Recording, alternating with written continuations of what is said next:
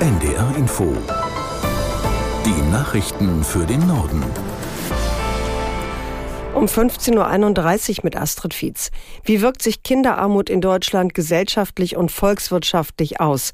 Das hat das Deutsche Institut für Wirtschaftsforschung im Auftrag der Diakonie untersucht und die Ergebnisse heute veröffentlicht. Aus der NDR Nachrichtenredaktion Michaela Kamke. Wenn in die Kinder nicht mehr investiert werde und die Ampelkoalition sich nicht auf ein angemessenes Budget einige, hat das laut der Ökonomen einen extrem negativen Einfluss auf die Gesundheit und Bildung der Kinder.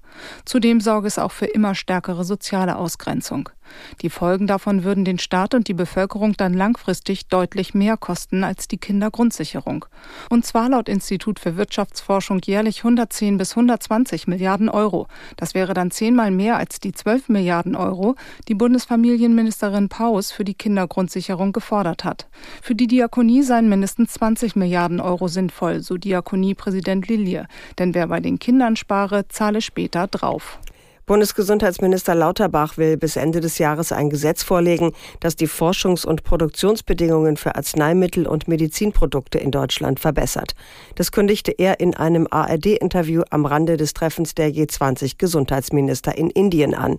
Aus Skandinaga Peter Hornung. Deutschland sei zurückgefallen in der Arzneimittelforschung und bei der Zulassung neuer Arzneimittel, so Lauterbach. Der Forschungsstandort Deutschland habe schleichend in den letzten zehn Jahren an Attraktivität verloren. Deshalb werde er noch in diesem Jahr ein Gesetz auf den Weg bringen, das die Defizite behebt. Es gehe darum, viel einfacher und noch schneller in Deutschland Studien mit Arzneimitteln zu machen. Arzneimittel sollen so schneller zugelassen werden können. Die Forschungsbedingungen, aber auch die Produktionsbedingungen müssen besser sein, so Lauterbach im Interview mit dem ARD-Studio Südasien. Neben Arzneimitteln soll er das geplante Gesetz auch Medizinprodukte erfassen. Rund 800 niedergelassene Ärzte in Deutschland haben heute auf Einladung der Kassenärztlichen Vereinigung über die schwierige Lage in den Praxen beraten. Dabei warnten sie vor einem Kollaps der Einrichtungen. Aus Sicht der Ärzte muss die Politik bessere Rahmenbedingungen schaffen, um die Patienten versorgen zu können. KABV-Chef Gassen sprach von einem ersten und unmissverständlichen Warnzeichen an Gesundheitsminister Lauterbach. Die ambulante Versorgung sei im Vergleich zu den Krankenhäusern massiv unterfinanziert und zugleich überlastet.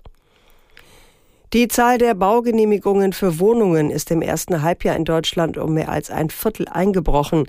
Wie das Statistische Bundesamt mitteilte, wurden von Januar bis Juni 135.200 Wohnungen bewilligt. Das waren rund 27 Prozent oder fast 51.000 weniger als im Vorjahreszeitraum.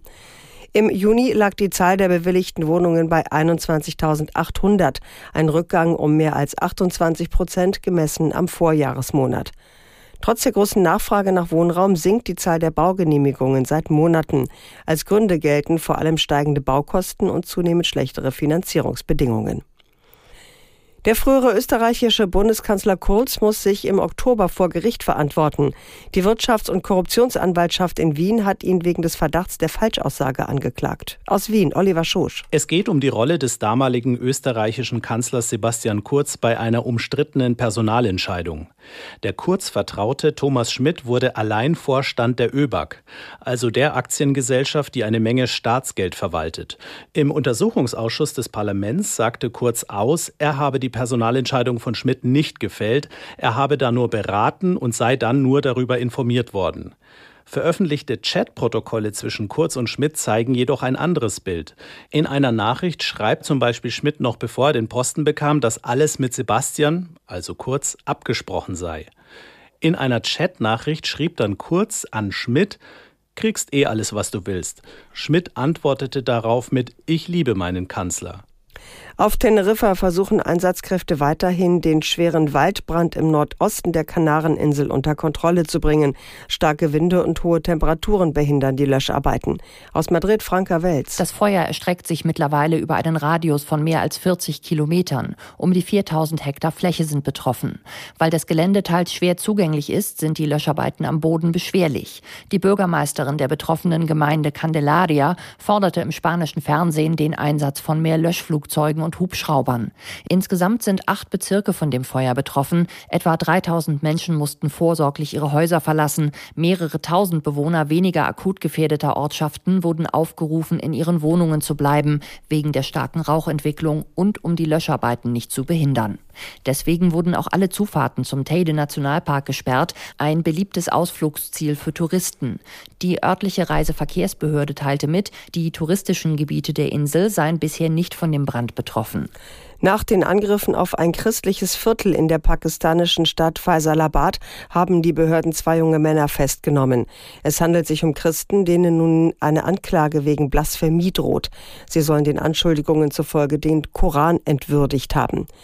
Zuvor hatte ein Mob von Randalierern mehrere Kirchen angegriffen und Häuser und Fahrzeuge von Christen beschädigt. Mehr als 100 mutmaßliche Angreifer wurden festgenommen. Im muslimischen Pakistan kommt es immer wieder zu Gewaltausbrüchen wegen angeblicher Fälle von Gotteslästerung. Und das waren die Nachrichten.